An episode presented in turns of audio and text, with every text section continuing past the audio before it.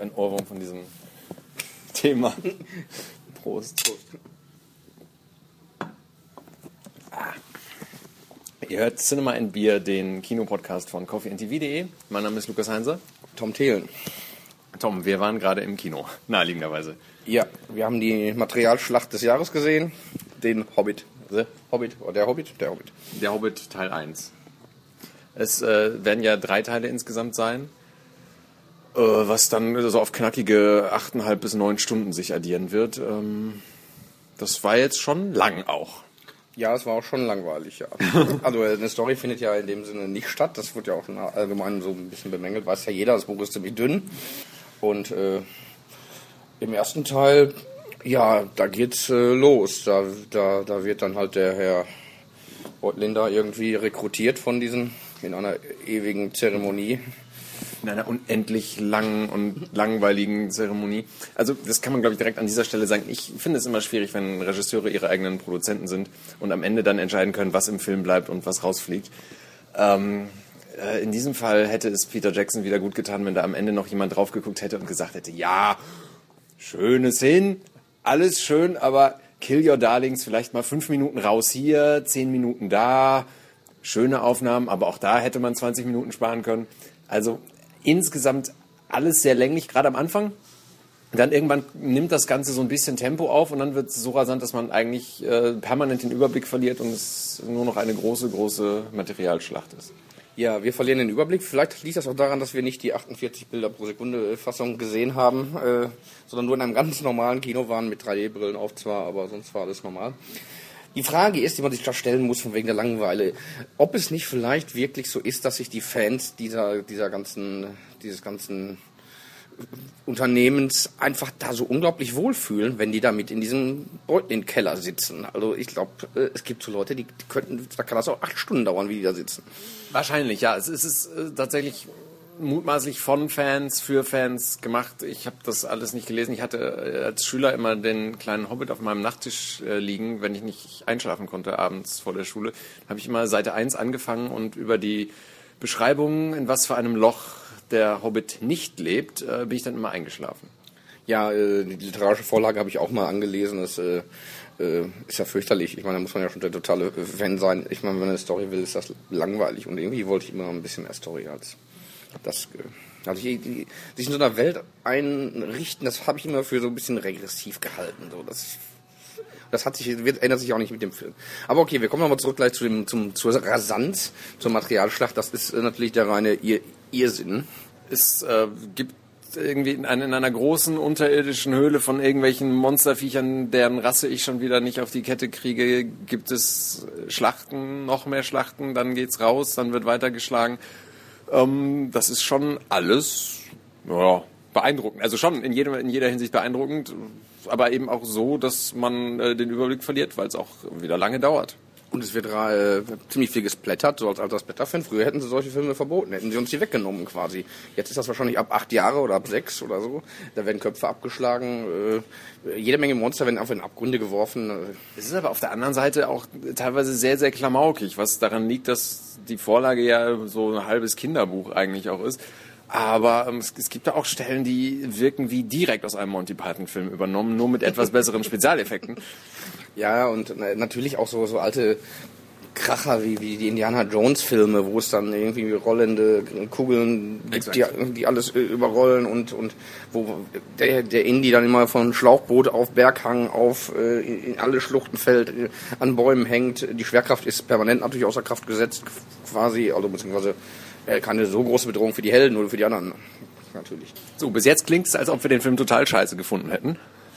Ach ja, also ist das mal wieder, ah, ist ein, ein schönes Manifest der Populärkultur, State of the Art in Sachen Film. Äh, muss man gesehen haben. Ja, ich fand ihn aber trotzdem irgendwie nicht gut. Also ich habe tatsächlich die erste Stunde mich da super durchgequält, bin allerdings zugegebenermaßen auch mehrfach eingeschlafen, weil es äh, auch so. okay. Angst, dass es bemerkt wird. Dann frage ich nicht, was ich verpasst habe. Ähm, da gibt es ja das Diktum des jüngst verstorbenen, aber im letzten Jahr verstorbenen Filmkritiker Michael Alten. Der hat ja mal gesagt, im Kino schlafen heißt dem Film vertrauen. Es war dann an irgendeinem Punkt dann aber doch so, dass der Film äh, losging, so nach einer Stunde, anderthalb. Und dann hatte ich das Gefühl, äh, folgte er quasi exakt dem gleichen Muster wie der erste Teil der Herr der Ringe-Trilogie. Es braucht halt ewig lange, bis es losgeht, dann geht es los, dann geht es irgendwie in dieses, in dieses Tal zu den Elben, dann passiert das, dann passiert das, dann kommt am Ende. Es ist schon sehr, sehr formelhaft auch. Ja, jetzt halt am Ende sieht man, wie weit es noch jetzt bis zum nächsten Berg ist. Man kann sich schon vorstellen, was da wieder unterwegs alles langweiliges, passi äh, spannendes passieren wird und was für Viecher da äh, noch kommen, beziehungsweise wenn man es gelesen hat, weiß man es vielleicht, aber naja, vielleicht steht das auch alles gar nicht drin. Ich kann mir jetzt auch gar nicht vorstellen, dass das alles drin stand da. Stehen diese, diese Steinmonster, die gegeneinander kämpfen, stehen die drin? Da, das, das war, also Das war auch irgendwie Michael Ende. Da ich habe ja auch, ich hab die ganze Zeit an, an äh, die Steinmeister aus die unendliche Geschichte gedacht. Ein Film, den ich auch schon nicht mochte, weil ich wirklich kein, kein Fantasy-Fan bin. Ist, insofern bin ich wahrscheinlich der denkbar falsche Mensch, um äh, diesen Hobbit-Film jetzt äh, zu sehen und zu besprechen, weil ich 3D-Filme hasse eigentlich, obwohl es, es, es war ganz okay, aber ich finde es einfach super unangenehm, drei Stunden mit so einer Brille über der Brille da zu sitzen. Man kann den Kopf keinen Millimeter schief neigen, weil sich dann das ganze Bild verzerrt und alles irgendwie so komisch auseinanderfällt. Ich mag es nicht, wenn Filme deutlich über zwei Stunden lang sind. Und ähm, naja, also ich habe die erste Herr der Ringe-Trilogie natürlich gesehen, als sie rauskam. Das war so gerade am Ende meiner Schulzeit, der erste Teil. Das heißt, es war natürlich insofern für mich so ein bisschen schön nostalgisch in Erinnerung schwelgen. Dann nochmal dieses Auenland-Thema, das da so schön vor sich hin flötet. Ähm, das war so ein bisschen äh, nach Hause kommen. Ähm, aber ich bin auch kein, kein großer Fan dieser ersten Trilogie. Ich habe das gesehen und fand das alles irgendwie gut, aber irgendwie auch so egal. Ja, es gibt ja Versuche, man kann das ja versuchen, so ein bisschen zu aktualisieren. Äh, Ich musste ein bisschen grinsen, als die, die, als die bei den Elben waren, die, die Zwerge, da, äh, und kriegten dann nur Gemüse zu essen. Die Zwerge, die stehen natürlich auf eine richtige Mahlzeit, wie echte Proletarier. Sie arbeiten ja auch klar, klar, die kommen ja auch aus so einer Tradition, ne, die wollen natürlich richtig was auf dem Teller haben. Und die Elben haben denen halt nur so Grünzeug äh, serviert. Also, das ist sehr, sehr aktuell auf eine Weise. Vielleicht kritisiert da Peter Jackson ja mal so ein bisschen oder macht sich so ein bisschen lustig über so grüne, nachhaltige Bewegungen, weil nachhaltiger und grüner halt so ein diese extrem langweiligen, hübschen Elben ist ja quasi nichts in der ganzen, in dem ganzen Mittelerde-Kosmos. Das ist so ein Versuch einer irgendwie, wenn man das so ein bisschen aktualisieren will oder was reinlesen will. Vielleicht gibt's da noch mal andere Momente. Ich weiß nicht, ob du welche gesehen hast. Ich habe äh, Henrik M. Broder unter den Zwergen erkannt die ganze Zeit. Das, das hat mir den Kinobesuch ein bisschen verleidet, weil einer dieser Zwerge tatsächlich aussieht wie Henrik M. Broder. Also auch wahrscheinlich genauso groß ist. Ich habe einen Journalistenkollegen in Bochum, der sieht ziemlich ähnlich aussieht wie Gollum. Ich sag jetzt den Namen. Die, die Szene mit Gollum und, äh, noch dies, äh, und, äh, und äh, Bilbo ist es dann tatsächlich sehr gut. Äh, Bilbo Beutlin gefällt mir sowieso sehr gut. Martin Freeman, den man in Deutschland jetzt auch kennt als, äh, als Watson aus den Sherlock-Folgen der BBC, aus der neuen Sherlock-Serie. Der macht das sehr gut, finde ich. Also der, äh, der bringt da auch so ein bisschen Leben rein. Der wirkt nicht so entrückt wie alle anderen Schauspieler, die permanent wirken, als ob man sie auf Downer oder Upper gesetzt hätte. Martin Freeman steht da so als Mensch dazwischen. Ja, also, Oder Halbling in dem ja, Fall. ja, der ist so die Identifikationsfigur. Äh, muss er ja sein. Das ist ja, das funktioniert ja auch dann irgendwie ganz gut. Ist das eigentlich Christopher Lee noch? Natürlich. Ah ja. Ich dachte, der wäre tot. Der ist ja hier in Bochum von Sascha Hellen ja auch mal ganz gut bezahlt worden. Beim letzten Steiger Award, aber ich bin danach wieder irgendwann gestorben. Aber okay. Nee, äh, bei meinem Kenntnisstand war das ja noch. Nee, oder ist der tot? Nee, der lebt noch. Ja. Schneiden wir nachher noch. Wir schneiden das nachher entsprechend zusammen. Nee, Christopher Lee lebt noch. Ja, Christopher Lee ist gestorben. Mhm. äh, Ian McKellen als Gandalf natürlich wieder jünger als in den. Es ist ja das Problem dieser, dieser zweiten Trilogie, dass sie vor der ersten Trilogie spielt. Ein Problem, das äh, wir von Star Wars kennen. Ähm, was, Was das, in den Jahren noch immer schlimmer werden wird.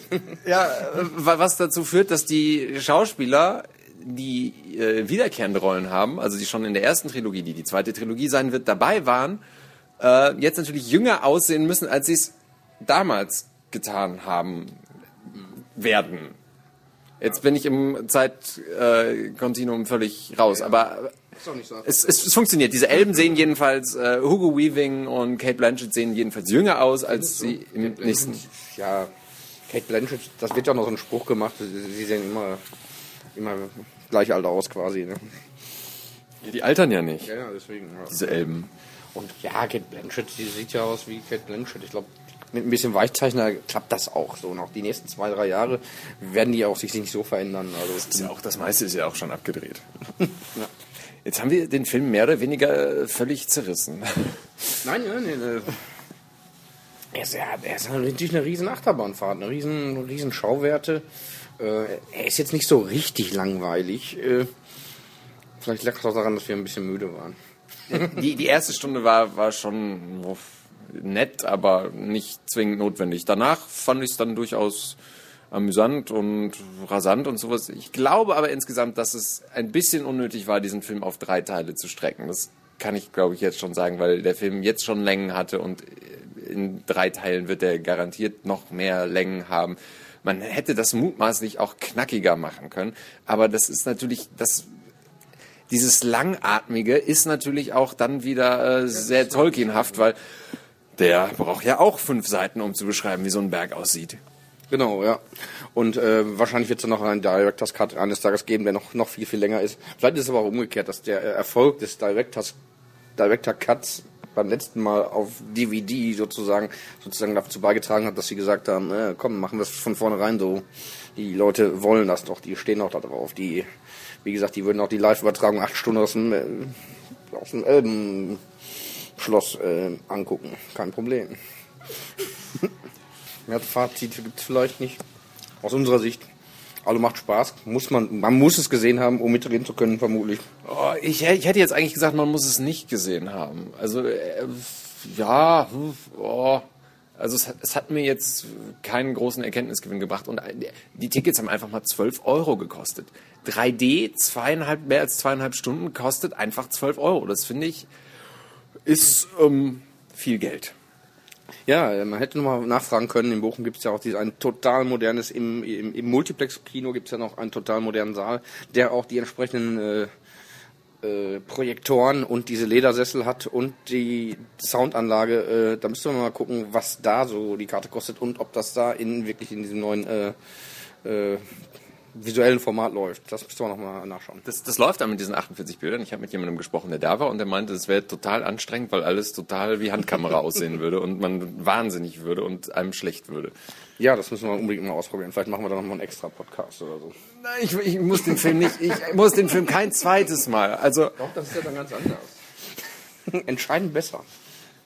Ich, ich bin zwar erst 29, bin mir aber sicher, dass ich in den restlichen Jahren, die ich noch hoffentlich viele äh, zu leben habe, diesen Film kein zweites Mal sehen muss. Also, ja, jetzt ist das schon wieder so negativ. Man muss ihn deshalb wahrscheinlich sehen, weil er auf dem Fernseher oder auf einem kleineren Bildschirm wahrscheinlich vollständig unerträglich ist. Den kann man, glaube ich, nur im Kino gucken. Ja, das, das auf alle Fälle. deshalb es, müssen wir sagen... Okay, dann muss man ihn vielleicht doch gesehen haben, dann sollte man jetzt reingehen. Ähm, ja, und halt so sein ganzes Taschengeld. 12 Euro, das ist mehr als ich. Als und das Bier ist ja auch nicht billig im Kino jetzt, ne? Also 14,50 erstmal hinlegen, ne? Ach, ja. naja. Der Hobbit, eine unerwartete Reise. So, das, danke. Prost. da muss noch viel geschnitten werden. Vielen Dank fürs Zuhören. Aber Material haben wir viel. Ja. Wie Peter Jackson können wir drei Stunden Podcast draus machen.